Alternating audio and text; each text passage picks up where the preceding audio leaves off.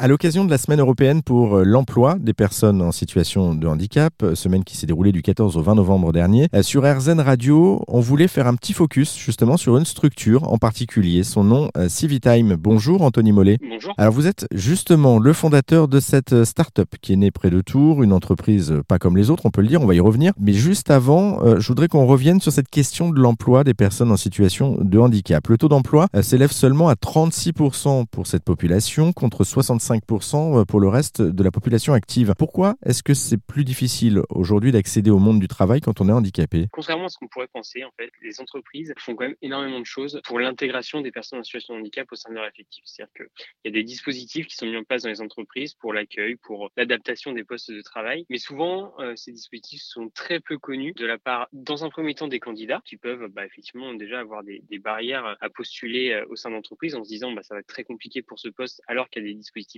Mais même au-delà de ça, la, principale problématique des entreprises, en fait, c'est que, comme vous savez, depuis plusieurs années maintenant, il y a une réglementation qui impose aux entreprises un quota, euh, en tout cas un quota à avoir de personnes en situation de, handicap. Et pour atteindre ce quota, en fait, les collaborateurs euh, doivent se reconnaître. Euh, enfin, il y a ce qu'on appelle la RQTH, donc c'est la reconnaissance de la qualité de travailleur handicapé. Donc, les entreprises, en fait, doivent avoir un certain pourcentage de collaborateurs qui ont fait cette reconnaissance de qualité de travailleur handicapé. Le problème, c'est que donc déjà très peu d'entreprises en fait atteignent un quota réglementaire. Et la problématique de ces entreprises, c'est que elles n'arrivent pas à l'atteindre en grande partie parce que euh, les gens n'osent pas faire leur RQTH, donc leur reconnaissance, par peur du regard des autres collaborateurs dans l'entreprise. Donc il y a un vrai enjeu euh, dans les entreprises de changer le regard, changer de paradigme un peu, que l'ensemble des collaborateurs perçoivent le handicap différemment, parce que c'est ce qui va faire que derrière, bah ok, je, je me rends compte que en fait, euh, par exemple, il y a des stéréotypes sur le handicap et le fait que bah, sur le handicap on est en fauteuil roulant, enfin il y a des handicaps, il y a des handicaps visibles, des handicaps invisibles euh, il y a différentes familles de handicap. Tout ça, c'est des sujets qui sont méconnus de la part des, salariés dans les entreprises. Et donc, nous, notre mission avec Civitime, c'est justement un peu de, sensibiliser les collaborateurs sur tous ces sujets-là, changer le regard et favoriser, faciliter euh, la reconnaissance de qualité en qualité de travail handicapé pour les collaborateurs qui euh, peuvent y prétendre. Oui, c'est ça en fait. Vous, du coup, vous êtes là pour sensibiliser les entreprises à, ces situations à, et changer les, les regards en fait des, salariés. C'est le but de, de Civitime.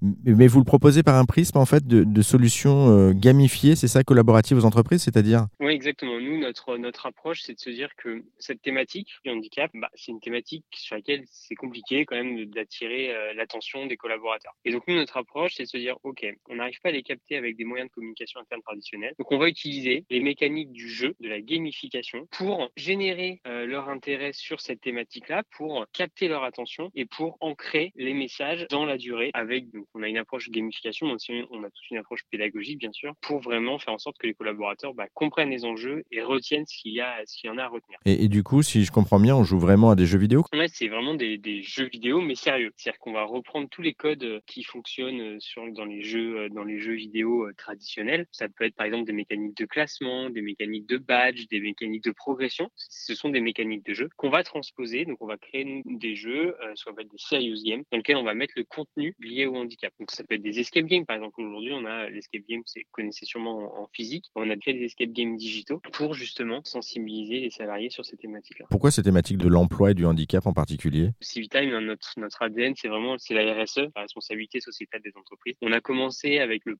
sur le premier volet de la RSE, donc les sujets environnementaux, et petit à petit, en fait, nos clients qu'on a accompagnés sur cette thématique euh, nous ont un peu tiré par le bras en nous disant, mais en fait, dans la RSE, il y a d'autres sujets comme le handicap, comme la qualité du travail également, euh, mais qui sont extrêmement importants et, euh, et sur lesquels on est un peu dépourvu d'outils et de solutions euh, d'accompagnement des collaborateurs. Et c'est comme ça, en fait, en partant de la RSE, qu'aujourd'hui, on se retrouve à avoir développé des produits 100% dédiés à la sensibilisation. Merci beaucoup, Anthony euh, Mollet, pour euh, cette rapide présentation de votre activité Civitime. Pour celles et ceux qui aimeraient aller plus loin, eh bien, on a mis tous les liens sur notre site internet erzan.fr.